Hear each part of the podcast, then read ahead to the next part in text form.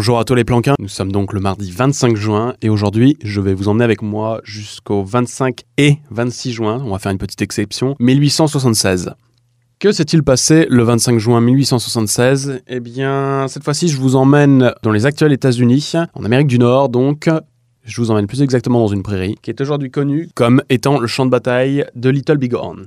Qu'est donc Little Big Horn? Je vais vous remettre un peu dans le contexte, on va changer un peu. Habituellement, je vous récite ma petite histoire, mais aujourd'hui, je vais d'abord vous faire une petite introduction sur ce qu'est la bataille de Little Bighorn. Pour nous, Européens, c'est quelque chose d'assez lointain. C'est l'histoire d'Américains qui s'entretuent avec des Indiens. On fait des bons westerns dessus, pour ceux qui sont amateurs de ce genre de film, mais pour le reste, on s'en fout cordialement. En fait, la bataille de Little Bighorn, pour les Américains, pour nos Américains plutôt, c'est un moment fondateur. C'est quelque chose d'extrêmement énorme. C'est dans les mémoires collectives. C'est un sujet soit d'indignation, soit on défend Custer, ou soit on est contre lui. Mais ce qu'il faut savoir, et ce qui est assez amusant d'ailleurs dans notre perspective européenne, c'est que la bataille de Little Bighorn, c'est 263 morts. Je ne veux pas faire une compétition pour savoir qui est la plus longue ou pas, mais 263 morts, j'appelle pas ça une bataille. Au mieux, c'est une escarmouche. Pour les Américains, c'est une bataille. Et plus que ça, c'est quelque chose de d'énorme, de monstrueux pour eux. C'est même l'un des mythes fondateurs de l'identité des États-Unis. Little Bighorn, en plus, pour eux, ça tombe le jour anniversaire du centenaire de l'indépendance des États-Unis. Cette année-là, ça faisait 100 ans que les États-Unis étaient indépendants et c'était vraiment un grand moment et d'apprendre que des Indiens, c'est-à-dire des êtres inférieurs, ont réussi à flanquer une raclée aux armées américaines et en plus de ça, à tuer le général Custer, qui était à l'époque l'équivalent d'une rockstar, ça a créé un choc dans le pays. C'est l'équivalent en fait du 11 septembre, mais pour eux, retour au 19e siècle. Ça a été un choc monstrueux, ou même de l'assassinat de Kennedy d'ailleurs, en termes de, en termes de puissance, en termes de choc et en termes de, de débat que ça a soulevé. Et du coup, histoire de troller un peu, je vais commencer par vous emmener bien en arrière et essayer de vous expliquer un peu ce que c'est que ce merdier et comment on en est arrivé à une situation de conflit entre la nation américaine, sachant qu'à l'origine, c'était pas forcément gagné pour que ça se finisse dans ce sens-là. Donc, on va retourner en arrière, les enfants. Et je vous emmène avec moi jusqu'à l'origine de la colonisation du continent américain. Avant les Européens, il y avait des mecs qui vivaient déjà en Amérique.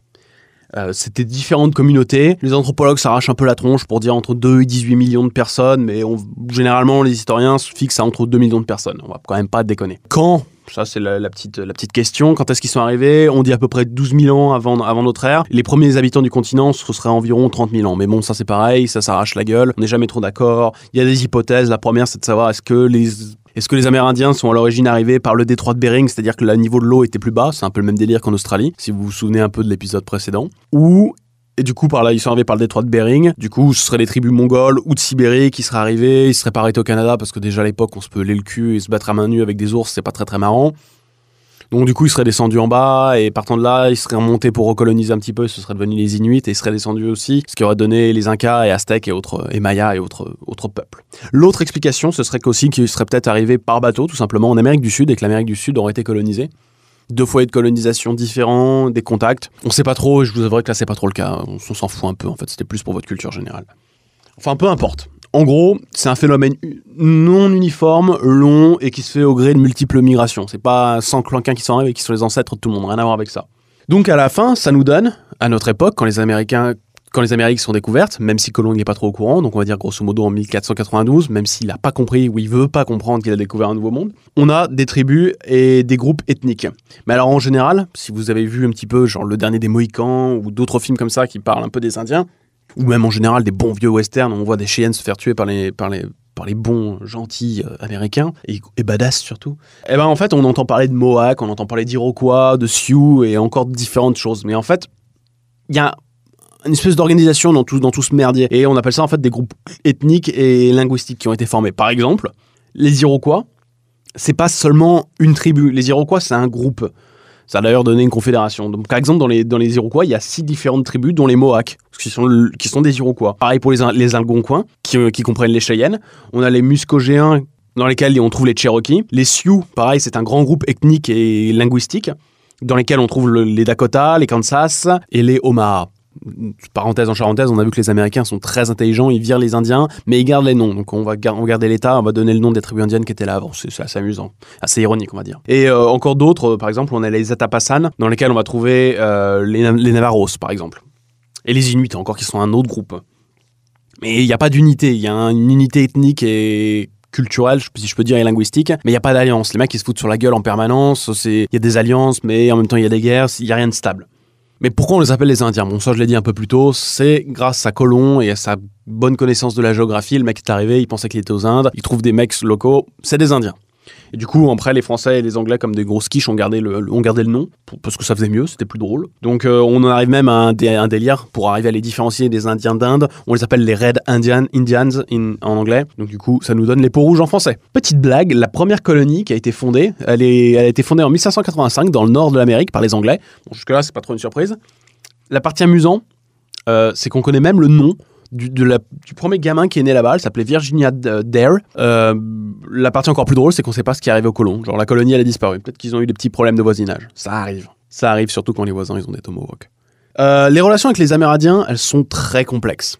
C'est pas qu'une question de. C'est comme on a vu dans les films, c'est-à-dire les mecs, ils arrivent, vas-y, on va te vendre de l'alcool, on va te vendre un petit peu de, des babioles et aussi surtout des tissus infectés, comme ça tu vas crever et puis on n'en parlera plus. Ça a marché comme ça, mais en fait, les relations avec les Européens, et je parle bien d'Européens, et pas d'Américains, ont été beaucoup plus complexes. Par exemple, la Nouvelle-France, qui va quand même du nord du Canada, c'est-à-dire très très très haut, jusqu'à la Louisiane, en passant par les Grands Lacs.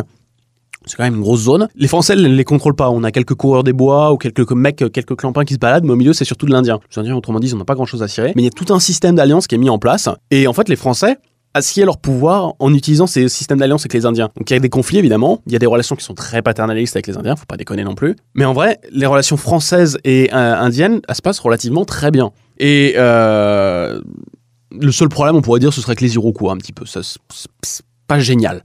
Euh, il y a aussi le fait que les Indiens, ils sont vachement réfractaires à l'apprentissage des langues européennes. Ils en ont rien à taper, mais genre méchamment. Donc en fait, c'est les Européens qui apprennent la langue des, Indiens. Et on a des missionnaires, on a des coureurs des bois et surtout des officiers qui canadiens, si je peux dire canadiens, qui parlent souvent une langue ou plusieurs en fait amérindiennes. Et on a même d'autres, plein d'exemples de jeunes Français euh, destinés à devenir soldats ou des fils de coureurs de bois, des choses comme ça, qui sont qui sont donnés aux tribus indennes pour y vivre avec eux pendant un an, le temps d'apprendre la langue. Et ça se fait régulièrement, ça existe. Il n'y a pas de, c'est pas une histoire dont on va choper un otage ou des comme ça. C'est, c'est pas l'enfant qui a été kidnappé, c'est intentionnellement les parents qui l'ont confié quand il avait, je sais pas, 12, 12, 14, 16 ans pour qu'il apprenne la langue. Et en fait, ce qui est amusant, c'est qu'en fait, les relations conflictuelles, quand les gens se foutent sur la gueule, en fait, c'est les, les, et les Américains, avec les Indiens. Euh, par exemple, la guerre de 7 ans, qui a, vu la défaite de la France et la perte du Canada par, par la France, nous, on l'appelle la guerre de 7 ans. Les Américains, encore aujourd'hui, l'appellent la French and Indian War. Je pense que tout est là-dedans en réalité. On comprend bien le délire, c'est qu'on a affaire à des relations conflictuelles dès le début. Quand les colonies étaient encore, enfin, quand les 13 colonies étaient encore dépendantes de la Grande-Bretagne, les Indiens sont perçus comme une menace dès, l'époque, des alliés des Français au mieux, c'est-à-dire des ennemis, genre très clairement. Bref, on va revenir un petit peu aux histoires de, ces colonies américaines, histoire de comprendre un peu comment ils en sont arrivés là.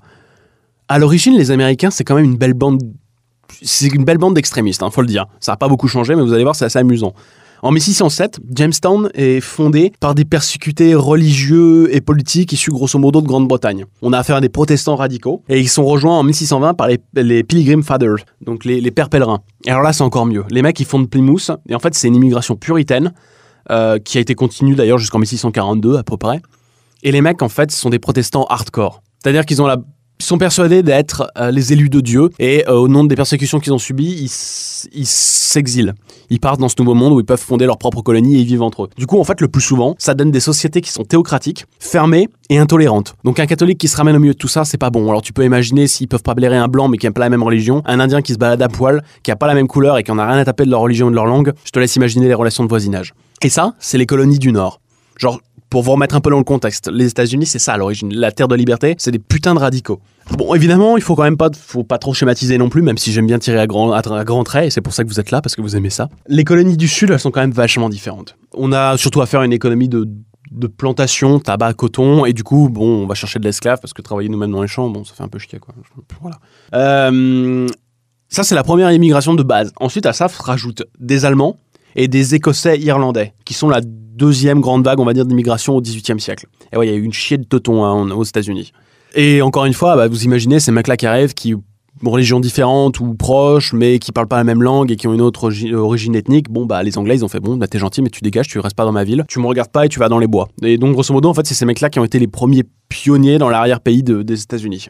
Donc les mecs, euh, ces immigrés irlandais, écossais et allemands, ils sont totalement rejetés et foutus en, marge. Évidemment, autour de ça, on trouve d'autres euh, nationalités, si je peux dire. Et en fait, ça nous donne un merdier qui est assez amusant, parce qu'en fait, en, en 1664, histoire de complexer un peu tout ça, les colonies hollandaises, parce qu'il y avait des colonies hollandaises dans le grand quartier, notamment la Nouvelle-Amsterdam, qui est rien d'autre qu'une ville qui va être renommée New York, si vous connaissez, hein, si vous avez jamais entendu parler de cette ville, et eh bah ben, du coup, on rajoute un nouveau protestantisme et on rajoute de une nouvelle ethnicité au milieu de tout ce bordel britannique. Donc en fait, au général, les colonies, au sens les 13 colonies, les fameuses qui se sont révoltées contre les Britanniques, euh, on a affaire à un, merdier, mais pas possible. On a un mélange de Hollandais, de Français, on a des Danois, on a des Norvégiens, des Suédois, des Anglais, des Écossais, des Irlandais, des Allemands, on a des Polonais, des Tchèques, des Portugais et même des Italiens. Comme quoi, on n'a pas attendu le film Le Parrain pour trouver des Italiens aux États-Unis. Bref, pour donner une idée, en 1690, on a environ 25 000 habitants. En 1775, donc moins d'un siècle plus tard, on est à 2 500 000 habitants. Il y a de la reproduction naturelle, mais il y a aussi beaucoup d'immigration. Du coup, on en arrive à la question des relations avec les Indiens. Comment cette espèce de société melting pot, euh, pas très très ouverte, va cohabiter avec les Indiens? Je l'ai dit sur le papier, ça s'annonce pas super bien, hein, je, vous, je vous cache rien si on considère que les Indiens, même dans la culture encore aujourd'hui, dans le langage, sont appelés les ennemis, puisqu'ils étaient alliés avec les Français à l'époque, qu'on appelle l'Indian and French War, et qu'on a affaire à des sociétés qui sont un peu refermées sur elles, qui ont ce sentiment de mission divine, je vous laisse deviner comment ça va évoluer. Bref, on va pas s'amuser à faire de la victimisation d'Indiens, j'ai pas trop envie de jouer à ça, mais vous allez voir que je vais quand même orienter le truc un petit peu en, direction de, des Indiens quand même, et dire plutôt que les, Anglais sont, sont, des enculés. Mais ça, ça c'est une tradition française, vous savez bien. Donc en gros, les Anglais, ils sont quand même très gourmands en terre, et d'ailleurs beaucoup plus que les Français, pour une raison très simple. Euh, les Français, les colonies du Canada, bon, on se pèle le cul, on se fait bouffer par des ours, donc forcément, on n'a pas à faire des colonies où il y a 250 000 personnes, c'est beaucoup plus petit. Donc plus de personnes, besoin de plus de terre, donc du coup ça pousse méchamment. Donc en gros, ce qu'il faut savoir, c'est que les États-Unis, euh, il y a la côte évidemment avec les 13 colonies, et il y a une espèce de frontière naturelle, c'est les Appalaches. C'est des montagnes qui font une barrière naturelle entre la côte est et la région des Grands Lacs et les grandes plaines qui s'étendent jusqu'au Mississippi, grosso modo. Donc, grosso modo, normalement, les colonies, elles s'arrêtent à ces montagnes-là, à cette époque on a souvent affaire en plus dans les textes, si on regarde un peu les textes, on a souvent affaire à des témoignages de gens qui parlent d'Indiens qui commettent des massacres ou des tueries, c'est-à-dire qui font des raids, histoire de, calmer les, les, colons. En général, je veux pas faire de la victimisation, mais en général, les Indiens, ils viennent pas trop trop foutre la merde. C'est plutôt les, les colons qui se ramènent, qui commencent à s'installer sur les terres, ça plaît pas aux Indiens, ils se ramènent, ils font des raids. Il y en a qui sont un peu hostiles qui viennent souvent en territoire colon, histoire de foutre la merde, mais de façon générale, c'est plutôt, voilà, c'est quand les, les, mecs viennent chez eux que ça commence à se, à se foutre sur la gueule. Bref, dans les, dans les journaux de l'époque ou dans les, dans les témoignages de dans les témoignages qu'on a encore de l'époque, on trouve les mentions de tueries ou de massacres, tandis que quand il y a des tueries d'Indiens de, l'autre côté par des, par des colons, on appelle ça des missions de civilisation, ou, ou je cite, et je, pour la plus grande gloire de Dieu. Bon, c'est un exemple parmi d'autres. Hein. Je peux aussi vous citer celui-là, genre j'ouvre les guillemets, pareil. Dieu a voulu qu'une peste emporte la plupart des sauvages pour nous faire place. Je ferme les guillemets, et ça c'est issu d'un des, des, textes d'un des, des pères fondateurs l'un des pères pèlerins, comme ils les appellent. Pour vous donner la mentalité du truc, c'est genre quand même Dieu nous a laissé la place et en fait Dieu nous a donné cette terre, donc on va dégager les sauvages. Bref, on a en, 1763 une, guerre qui s'appelle la guerre du Pontiac. Grosso modo, ça revient en fait les pionniers qui commencent à se foutre sur la gueule. Les Français ont été dégagés, mais euh, ça se fout sur la gueule quand même très méchamment euh, avec les colons. Et bah en fait, euh, la guerre, elle, c'est pas un gros succès. Et les Britanniques sont obligés de, dire qu'au-delà des Appalaches, c'est territoire indien. Du coup, on touche pas. Interdit d'envoyer des pionniers, rien du tout. Et euh, donc du coup, c'est 1763-1766 euh, cette guerre. Et en fait, bon, les Britanniques ils sont un peu dans la merde parce que grosso modo, ils passent beaucoup d'argent pour cette guerre. Ils sortent de la guerre de 7 ans quand même. Ils passent beaucoup d'argent pour cette espèce de guerre civile. Ça solde pas par un énorme succès. Du coup, euh, ils cèdent les terres aux, Indiens, enfin ils cèdent les terres, ils leur reconnaissent les terres. En fait, les, colons, en fait, ils sont pas d'accord. Parce que pour deux raisons. Il y a eu guerre, donc du coup, impôts, donc on va augmenter les impôts sur les États-Unis, vous connaissez le reste, euh, enfin sur les colonies états-uniennes, donc du coup, vous connaissez la suite de l'histoire. Mais c'est aussi le fait qu'en fait, ils interdisent aux colons de franchir les Appalaches. Et ça leur plaît pas aux Américains, parce que les Américains, ils veulent plus de terres, donc du coup, ils font non, va niquer ta mère. Et du coup, en fait, il y a une, une telle haine qui est emmagasinée contre les Indiens parce qu'il y a eu guerre, il y a eu mort, etc. Mais il y a aussi le fait que fait, les Britanniques défendent les Indiens contre, les, contre leurs propres sujets. Au moment de cette fameuse Tea Party qui a lieu à Boston en 1773, vous savez, quand les mecs ils montent sur des bateaux, ils prennent les carnigans de, thé et les balancent à la mer, en signe de protestation des, impôts levés par la couronne, en fait, les mecs qui montent à bord, ils sont déguisés en indiens. Et ça, c'est ça, assez symptomatique de l'idée que, les colonies de, de l'Est ont de l'idée de, des Indiens en général. C'est des inférieurs et en fait, c'est des mecs qui sont responsables de notre malheur matériel. Et en plus de ça, vous rajoutez toute la théocratie, alors là, c'est un bordel monstrueux. Ce qui fait qu'en 1775, quand la guerre d'indépendance éclate, en fait, la plupart des Amérindiens qui prennent part au conflit, et on en a quand même 13 000 à peu près, hein. il y a quand même 13 000 Indiens, qui, se battent, ils se battent pas pour les colons, ils se battent pour les forces britanniques. Et un petit exemple, le premier groupe, le premier groupe en termes de nombre de ces soldats, enfin de ces, auxiliaires, je pourrais les appeler, c'est environ 1500, c'est des Iroquois. C'est-à-dire les voisins les plus proches des colonies américaines. C'est pour vous montrer un petit peu l'hostilité qui existe. Ça en dit très long sur les relations entre les colons et les Indiens. Et ça présage pas du bon pour les Indiens par la suite, surtout quand on sait que la guerre d'indépendance est remportée par les États-Unis en 1783. Donc, euh, ça pue un peu du cul pour les Indiens et ça annonce bien quand même la situation américain et indien. Ça va pas se passer en bon voisinage. Ça, le ça se passait pas déjà. Avant, il y avait les Britanniques pour limiter un peu la casse. Là, maintenant, c'est les Américains tout seuls qui prennent leurs décisions pour eux-mêmes. Ça va être méchant. Et grosso modo, officiellement, après le traité de Paris, donc 1783, après la, qui signe l'indépendance des États-Unis, les États-Unis reçoivent toutes les terres jusqu'au Mississippi. Euh, je vais vous faire un petit historique de l'extension du territoire américain, et ensuite on rentrera un peu plus en détail. Donc normalement, ils ont toutes les terres jusqu'au Mississippi. En 1800, ils rachètent la Louisiane à la France. Euh, en, 1720, en 1821, après une guerre euh, contre l'Espagne, ils annexent la Floride. En 1845, le, ils annexent le Texas, qui d'ailleurs, pour la petite histoire, a été une république indépendante avant. Ça appartenait au, à l'Empire espagnol, mais ils l'ont perdu. Et en 1848, il y a une guerre contre le Mexique, et du coup, ils annexent Californie et Nouveau-Mexique. Euh, ça c'est pour ça c'est sur le papier. Sur le papier du coup ça leur appartient. dans les faits c'est un peu plus compliqué. Il y a des colons mais il y a des Indiens à chaque fois. Il y, a du monde qui vit déjà sur place. Donc c'est du traité entre Européens. Les populations locales c'est un problème de plus tard on va dire. Donc du coup donc du coup, on a affaire à un truc assez amusant, j'ai envie de dire. C'est qu'au début, la politique américaine, elle est vachement en faveur des, Indiens. On les tolère et on les accepte à condition que les Indiens s'assimilent à la nation. Donc en gros, ça va créer une distinction entre deux types d'Indiens, le bon et le mauvais Indien. Le bon, il va commencer à civiliser et il va sédentariser. Le mauvais, il va garder son, système tribal, à se déplacer, à chasser le bison. Et on va créer le redoutable bureau des affaires indiennes ça, c'est au début, c'est sur le papier, c'est censé marcher comme ça. Dans la réalité, ça va très vite se barrer en steak parce que colonisation massive, toujours plus de colons qui arrivent, et on a des espèces de réserves, si je puis dire, qui existent déjà. Mais le problème, c'est que les réserves, elles sont super grandes, donc on n'a pas envie de les lâcher. Du coup, les mecs, ils vont faire un, truc très simple.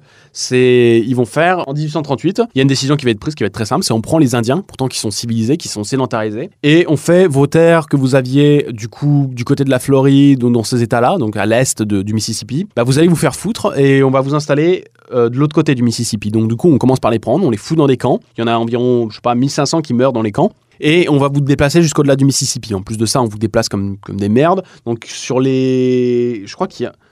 Donc sur les déplacés, je crois qu'il y en a 4000 à peu près, c'est les estimations qui meurent. Et on appelle ça la piste des larmes. Donc ça annonce un peu la couleur déjà, ça passe bien. Les Indiens, on les dégage. On commence à les dégager de l'autre côté du Mississippi. On se dit que c'est une solution provisoire. On le sait déjà à l'époque, ça va se barrer en couille parce que la, pression démographique continue à augmenter. Donc on aura besoin de plus de terre, donc ça va pas marcher. Et en plus de ça, aux alentours des années 1840, les Américains, encouragés par leur puritanisme, développent une idée qui est celle de la destinée manifeste. Et je déconne pas, ça existe vraiment. C'est en gros l'idée que euh, les États-Unis sont désignés par Dieu. Pas les États-Unis, mais la population blanche protestante et sont les élus de Dieu, chassés d'Europe, territoire terre impie, hérétique, et ils sont, ils ont reçu ce nouveau paradis terrestre des mains de Dieu et c'est euh, leur rôle et leur mission de la conquérir. Et je parle conquête physique comme conquête spirituelle. Donc du coup, ça encourage bien un peu cette, cette politique et notamment qui influence, qui influence ces élites qui sont à, Washington et dans, les grandes villes de l'Est. Et en plus de ça, vous rajoutez un petit, un petit ça c'est pour l'élément un petit peu spirituel, vous allez rajouter un petit peu de matériel et vous allez voir, ça va bien encourager le bordel. 1848, on découvre de l'or en Californie, c'est le début de la première rouée sur l'or. Autrement dit, vous êtes sur la côte est, vous venez d'arriver, vous êtes pauvre, vous voulez de la thune, bah du coup vous allez de l'autre côté sur la côte ouest, mais entre la côte est et la côte ouest, il y a quoi? Bah il y a les territoires indiens. Du coup les mecs ils commencent à se ramener, euh... ils commencent à se ramener, donc ils créent des pistes, il y a des forts qui sont créés pour protéger les colons et les pionniers. En même temps les mecs ils se ramènent, du coup ils chassent le bison, les Européens avec leur flingues, donc du coup ils tuent les troupeaux de bison, soit d'ailleurs pour la fourrure et ou pour la viande. Donc ça donne à des massacres, il y a des photos, vous pourrez voir sur internet, c'est du délire. Il y a des mecs, il y en a un qui est tout en haut de la pyramide, il y en a qui est en bas. La pyramide, elle fait quatre fois la taille d'un homme. Et c'est juste les crânes des bisons. C'est du délire, c'est du délire complet. Du coup, les, troupeaux sont tués. Du coup, les Indiens, ils commencent à être affamés et ils sont pas contents de voir tout ce bordel. Donc, du coup, c'est le début des raids indiens. Euh, en 1851, du coup, il y a un traité qui, va, qui est signé à la va-vite, enfin plutôt imposé aux Indiens et, et unilatéralement, qui a été signé. Euh, c'est un traité qui prévoit la construction d'une piste très claire et de fort pour protéger la, piste en plein milieu du territoire indien. Bon, en réalité, ça se barre vite en couille parce qu'en 1862, il y a une nouvelle guerre qui éclate contre les Sioux. En 64, euh, c'est Sand Creek, c'est-à-dire Imaginez un petit peu, en plein milieu de négociations de paix avec les Indiens, avec des Cheyennes, l'armée qui se met à massacrer tout le monde. Mais genre vraiment en plein milieu. Et ça, ça indigne toutes les nations indiennes à ce moment-là. Ça devient un bordel monstrueux. Les Sioux, les Cheyennes et les Arapaho qui sont, qui ont une cohabitation un peu difficile parce que quand on a mis les Indiens de l'autre côté du Mississippi, il y avait déjà des Indiens sur cette terre-là. Donc il y a une compétition, ça s'est un peu foutu sur la gueule entre eux. Mais là, ils sont tellement indignés, ils, ils savent qu'ils peuvent pas euh, faire confiance aux blancs. Du coup, ils s'allient et ils commencent à mener des raids. Et c'est à ce moment-là que c'est au moment de ces raids entre 68 entre 66, c'est au moment de ces raids entre 1866 et 1868 qu'on a les premiers chefs de guerre les plus connus qui apparaissent comme Sitting Bull et, Crazy Horse. Du coup, euh, la situation est assez, assez, assez tendue, puisqu'il y a du pionnier qui passe toujours plus. Euh, il y a des actes de braconnage, si on peut dire, contre les, contre les bisons. Il y a le fait que le gouvernement central a une politique très ambiguë et très clairement ne respecte pas ses engagements. Du coup, les Indiens sont un petit peu, un petit peu tendus. Et à ça, en plus de ça, il faut rajouter, entre 1861 et 1865, eh ben, il y a la guerre de sécession. Et en fait, ça militarise la société américaine, mais extrêmement méchamment. Juste pour les États du Nord, on a, euh, à la fin de la guerre de sécession, 1 500 000 soldats. Et euh, juste à la fin de la guerre, en deux ans de temps, deux, trois ans de temps, ils vont faire tomber les effectifs de l'armée à 30 000 hommes. Donc vous, pouvez imaginer tous ces mecs qui ont fait la guerre, qui ont des, qui ont des compétences militaires, eh bien on, on continue à les employer parce qu'ils peuvent toujours servir quelque part. Certains retournent à la vie civile, mais il y en a d'autres qui, entre guillemets, ne savent faire que ça, donc du coup on va les garder. Et ça va surtout amener, par exemple, on a un très bon exemple d'un homme qui est comme ça, qui est George Armstrong Custer, le fameux général qui va mener la bataille de Little Bighorn et eh ben en fait, c'est un, général qui est extrêmement célèbre. Je vous disais un peu plus tôt que ce mec-là était super connu et que ça a été un choc quand il a été tué parce que c'était un peu une rockstar. Et eh bien une raison, le mec pendant la guerre de sécession, il, c'est un génie. Il remporte 23 victoires. Euh, le mec est issu de l'Académie de West Point, il faut le dire aussi. Bon, il était turbulent. Ça marchait pas super bien pour lui à West Point. Sur une promotion de 34 élèves, il a fini 34e. Euh, mais en fait, c'est pas parce qu'il est pas doué, c'est juste qu'il est complètement turbulent et il fout la merde en permanence. Mais le mec est doué. La preuve, 23 victoires, dont notamment il a participé à la bataille de Gettysburg. Et en fait, à la fin de la guerre, il finit général de brigade. C'est-à-dire qu'il le mec est, parti d'un rang d'officier, de, mais inférieur, au plus haut rang de l'armée américaine. Ce qui fait qu'à la fin de la guerre de sécession, il commande environ 5000 hommes. Donc c'est quand même pas dégueu. Bon, évidemment, à la fin de la guerre, trop de soldats, donc du coup, il est c'est un militaire de carrière, donc il reste dans l'armée, mais il est rétrogradé à un grade élevé, mais inférieur quand même à sa position pendant la guerre. Du coup, il retourne au grade de lieutenant-colonel. Et on lui file le commandement du 7e régiment de cavalerie. Là, je pense que vous commencez à voir les choses un peu arriver. Juste pour vous remettre un peu dans le, dans le contexte, quand il est déployé sur les territoires indiens, il est sous les ordres du général... Euh, sous les ordres du général Sheridan, qui est le mec qui est censé avoir prononcé cette phrase, euh, qui est un bon Indien est un Indien mort. C'est pour vous donner un peu le contexte. Bon, évidemment, il n'a jamais prononcé cette phrase, mais il a des écrits qui sont quand même très très proches de ça. Custer, il semblerait qu'en fait, ce serait pas une grosse brute épaisse comme on, comme on l'a souvent dit, comme ses détracteurs l'ont dit. Le mec est doué militairement. Bon, il a des défauts, il est humain, mais il semblerait aussi qu'il connaisse vachement bien les Indiens et leur culture. Du coup, euh, le, mec sort pas de nulle part et il comprend un peu à qui il a affaire en face. Bon, il y a un pro, il a des premières casseroles au, cul, notamment en 1868. Il y a la bataille de, de Wachita, de la Wachita, et c'est un premier scandale parce qu'en fait, le mec aurait commandé des troupes qui seraient arrivées dans un village, aurait commencé à brûler les, les tipis et à tuer les femmes et les enfants. En fait, il faut remettre dans le contexte, on parle de guerre indienne, mais c'est plus compliqué que ça. En fait, c'est plus des raids que des guerres. C'est en fait, on chevauche avec ces, hommes, qu'on soit indiens ou, ou et on essaie de trouver le camp de l'autre. Euh, en général, on essaie de trouver les civils plutôt. On attaque les civils pour détruire l'assise territoriale des, des, des, forces armées. S'il n'y a plus d'assise territoriale, il n'y a plus de bouffe. S'il n'y a plus de bouffe, bah, t'as plus de soldats. Donc, du coup, c'est un peu l'idée. Donc en fait, quand il attaque le village, en fait, l'idée de l'attaque de village, c'est de faire des prisonniers. Comme ça, il remmène, il les prisonniers et il a une force de, négociation avec les soldats.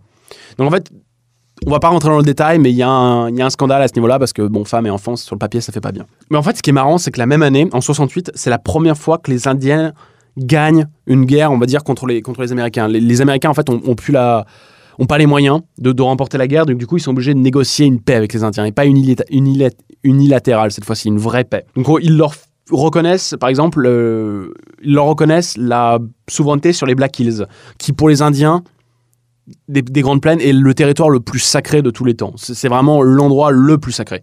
Euh, sauf que le problème, c'est qu'à ce moment-là, plus ou moins, les États-Unis sont frappés par une crise financière, la première crise économique euh, qui est connue sous le nom de dépression, première dépression. Et en fait, euh, l'armée américaine, pendant qu'elle faisait cette guerre, justement, euh, celle avec Custer, le régiment qui commandait, il y avait des scientifiques. Et les scientifiques ont confirmé la présence d'or dans les Black Hills. Vous voyez la quenelle arriver ou pas? Et bah, grosso modo, le problème, c'est que les États-Unis vont essayer de, vont essayer de douiller l'accord de paix qu'ils ont passé avec les Américains, avec les Amérindiens, et ça va marcher. Et le plus beau dans tout ça, c'est que Custer s'oppose à Grant, qui est le président américain à ce moment-là, dès le début sur la question des réserves. Parce que pour lui, c'est une connerie ces réserves-là. Pas dans le sens, euh, c'est une connerie de les garder en vie les Indiens, mais dans l'idée, si on veut les garder, si on veut avoir la paix, il faut un autre système. Parce que le problème des réserves, c'est qu'il accuse un système de corruption. D'ailleurs, a c'est vrai. Les réserves indiennes étaient extrêmement corrompues au niveau des, au niveau des blancs qui l'encadraient. Et notamment, il y avait un système notamment de ravitaillement qui était censé être mis en place pour les Indiens. On les nourrissait comme ça, ils chassaient pas le bison et ça évitait qu'ils sortent des, réserves ou des choses comme ça. Sauf qu'en fait, le problème, c'est que ça marche tellement bien qu'en hiver, les Indiens, ils ont pas de bouffe. Du coup, ils deviennent des vagabonds. Bon, du coup, tu vois le bordel. Et Custer a cette phrase qui dit si vous voulez la guerre avec les Indiens, vous, vous allez l'avoir en les affamant. Et c'est ce exactement ce qui s'est passé. Et il était contre ce système-là, j'insiste. Et en fait, au printemps 1868, les Indiens rentrent en guerre à nouveau. Et euh, Custer accuse publiquement le frère de Grant d'être au centre de système de, corruption. Donc autrement dit, autrement dit, Grant n'était pas un grand fan de Custer, il n'a pas voulu lui enfiler le commandement de la, 7e de, cavalerie. Bon, finalement, il l'a eu, sous pression de Sheridan notamment et ils partent en campagne. Donc du coup, il y a trois colonnes de, soldats, euh, d'armée, avec des généraux à leur tête, qui euh, vont attaquer les Sioux euh, de Sitting Bull. en l'occurrence, il y en a une des armées qui est repoussée, et ça, c'était celle qui arrivait du sud. Celle de l'ouest, j'avoue, il y en a une autre qui arrive de l'ouest. Et celle du nord, c'est celle de Custer. Euh, il divise son armée en trois colonnes. Et l'idée, c'est d'attaquer le, camp des Sioux de Sitting Bull. Parce qu'en fait, Sitting Bull, euh, après immédiatement le début de la guerre, a disparu, en fait, dans, la campagne. Ce qu'il faut savoir, c'est qu'on n'a pas à faire des petites campagnes. C'est des campagnes des grandes plaines. Donc, c'est des milliers de kilomètres carrés à couvrir. Donc, va trouver des Indiens dans tout ça. Ils arrivent à les, localiser. Et ils divisent son armée en trois colonnes, en l'occurrence. Et... Euh, au moment où il divise l'armée en trois colonnes, après, c'est le mystère de Sitting Bull. Parce qu'en fait, il file à un major et un capitaine de son, de son régiment le, commandement d'Autrel. Lui, il part sur la gauche. Et après, on ne sait plus ce qui s'est passé parce que tous ces hommes qui sont partis avec Custer ont été massacrés. Donc, on ne sait plus exactement ce qui se passe. Donc, on n'a pas de témoins sur ce qui s'est passé, ce qui est arrivé à Custer. Mais ce qui est certain, c'est que c'est une défaite. Euh, il y a beaucoup de pertes. Les Indiens ont relativement beaucoup moins de pertes que les, que les, que les Américains, ce qu'on estime. Mais par contre, dans l'opinion américaine, comme je l'ai dit, c'est un choc pas possible puisqu'on a affaire à des à une célébrité de son vivant. En fait, en Europe, on pense que Custer est, célèbre parce qu'il est mort. Euh, à Little Big Horn, mais de son vivant, c'est une rockstar, le mec. C'est vraiment, il est très, très, très, très célèbre. En fait, c'est la mort d'une célébrité le jour du centenaire de l'indépendance des États-Unis, juste après la guerre de sécession, euh, et dans une société qui est totalement donc en crise. On pensait qu'on avait l'avenir devant nous en tant qu'Américains, mais en fait, en réalité, les mecs se rendent compte que bah, en fait, ça déconne et que les Indiens, on peut être une crise. Et en fait, ce qui est amusant, c'est qu'évidemment, une défaite va engendrer un système de compensation. C'est-à-dire que le budget de l'armée était très, très, très, très remis en question après la guerre de sécession. Forcément, on n'a plus trop envie de dépenser de la thune. Après le massacre de Little Bighorn, bah, l'armée en fait va doubler son budget et on va connaître la suite, c'est-à-dire que les guerres indiennes vont se poursuivre et ça va se finir par des massacres d'Indiens et globalement la destruction de toute plus ou moins identité de, de peuple indien, même si ça va poursuivre jusqu'à nos jours. Les terres sont toujours revendiqués par des groupes. Par exemple, les, Black Hills sont toujours revendiqués par euh, un groupe d'Indiens euh, qui, je crois que la cour, par un groupe d'Indiens et la Cour suprême a rendu il y a quelques années un jugement euh, reconnaissant l'appropriation illégale des Black Hills par les, États-Unis et ont proposé 102 millions de dollars de, de, compensation les Indiens ont refusé parce que pour eux, c'est pas une question d'argent. Ils réclament la restitution des terres. Et sachant que la restitution des terres, à peu près, serait équivalent, l'estimation, ce serait environ un milliard de dollars ou plus que ça coûterait au gouvernement américain. Donc, du coup,